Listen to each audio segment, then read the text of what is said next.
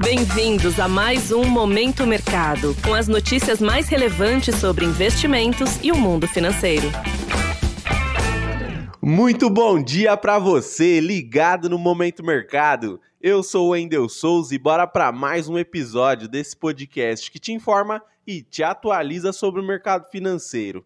Hoje vou falar sobre o fechamento do dia 22 de junho, quinta-feira.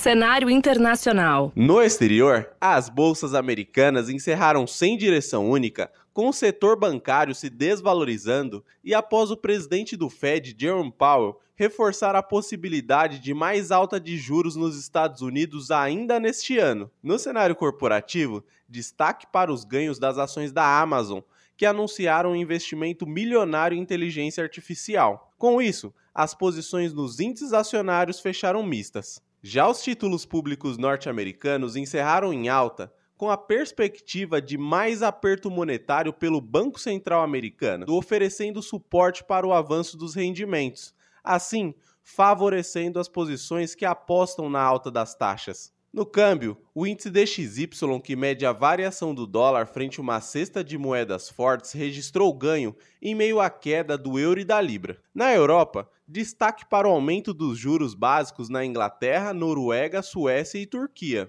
Por fim, o petróleo fechou no campo negativo, pressionado pela força do dólar no exterior e preocupações com a demanda global.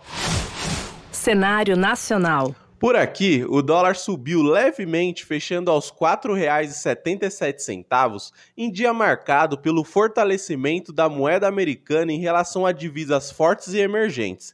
Desta maneira, as alocações acreditando no avanço do dólar foram beneficiadas. No mercado de juros futuros, as taxas fecharam em elevação, com ajuste de posições um dia após o Copom decidir manter a taxa Selic em 13,75% ao ano e, na visão do mercado, não deixar sinais claros em seu comunicado de que pretende iniciar o ciclo de corte. Deste modo, a maioria das apostas no avanço dos juros futuros tiveram valorização. Em relação à bolsa, o Ibovespa terminou em baixa em meio a um movimento de realização de lucros e diante das incertezas em torno dos próximos passos de política monetária no Brasil e no mundo. Assim, as posições compradas no índice terminaram com perdas.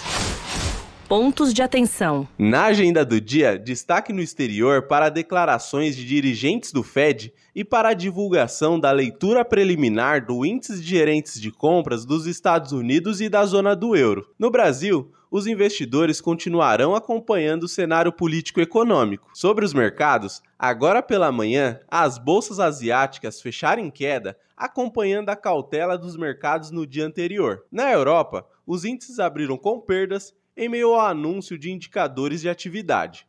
Por fim, os futuros em Nova York também estão caindo, com os investidores aguardando o anúncio de dados econômicos e discursos de membros do Banco Central americano. Desta forma, termina o Momento Mercado de hoje. Agradeço a sua audiência, um excelente dia, ótimo final de semana e bons negócios. Valeu!